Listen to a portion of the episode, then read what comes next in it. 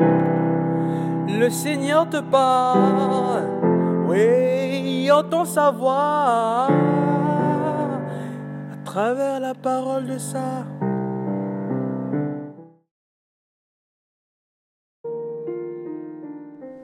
Bien-aimés dans le Christ, il y a des silences qui traduisent des peurs, des silences qui expriment des malaises face à certaines vérités ou des réalités concrètes du quotidien.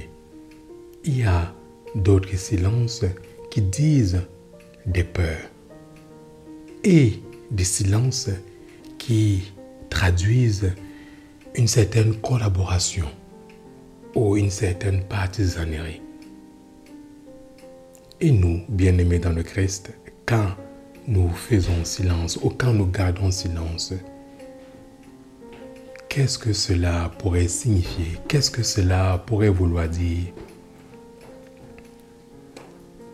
Dans l'évangile de ce jour, devant le questionnement du Christ, les chefs de loi, des pharisiens et des scribes gardent silence.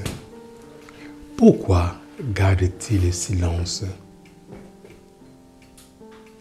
Sont-ils mal à l'aise devant une vérité qu'ils n'osent pas reconnaître ou proclamer en plein jour.